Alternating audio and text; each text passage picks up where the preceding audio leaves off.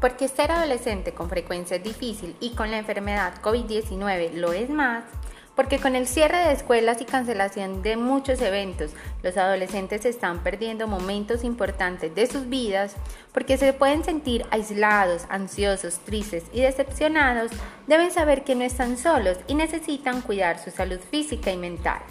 Desde la institución educativa Gómez Plata les traemos estas recomendaciones para padres de adolescentes durante la alarma por COVID-19.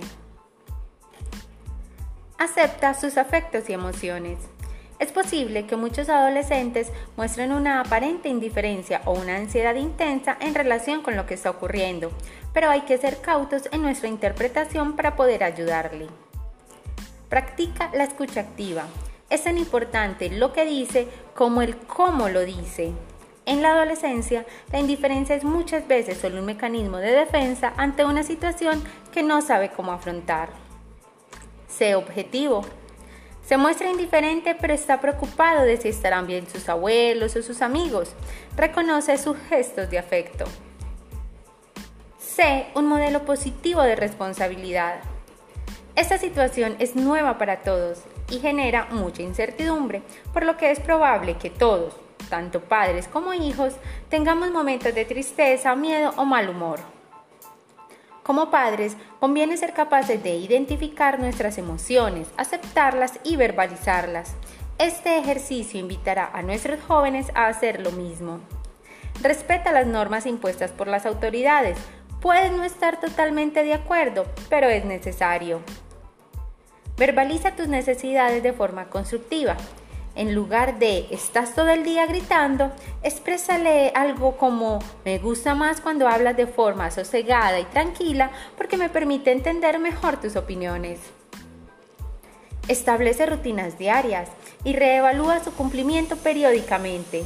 Lo mejor es establecerlas para toda la familia y de forma consensuada. Recuerda, no todo vale. Pon límites al uso de las nuevas tecnologías.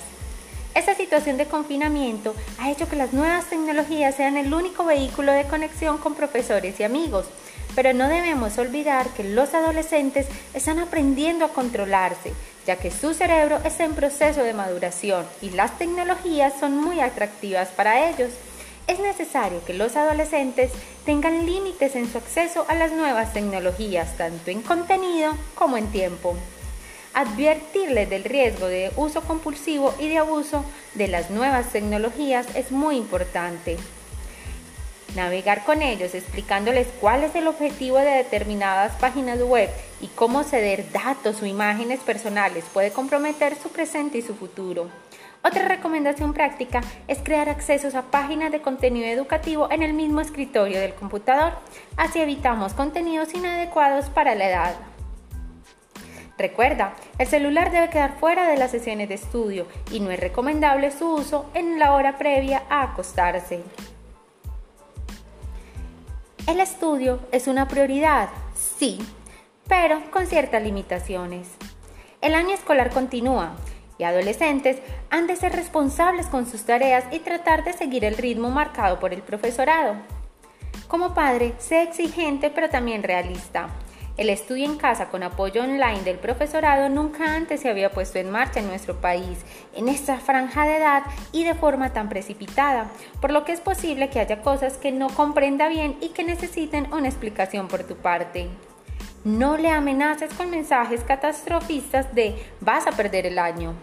Pero sí exígele que trate de seguir el ritmo impuesto por el profesorado. Si crees que el rendimiento de tu hijo es inadecuado, contacta con sus profesores antes de emitir juicios al respecto. La socialización del adolescente es una asignatura que queda pendiente.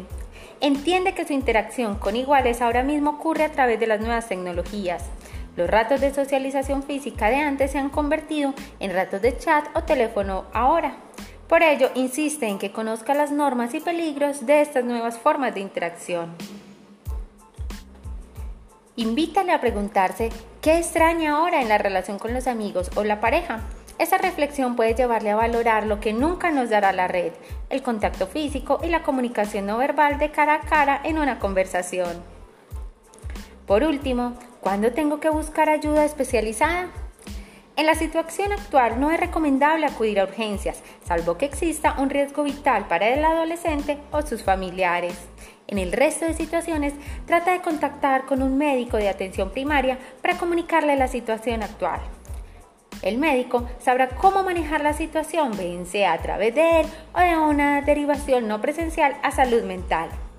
Las situaciones que requieren contactar con tu médico son si hay alguna descompensación de patología mental previa, como consumo de drogas o abstinencia, comportamientos autolesivos, verbalizaciones de intención suicida o de muerte, agresiones físicas a sí mismo o a otras personas de forma reiterada. Esperamos que estas recomendaciones hayan sido de ayuda.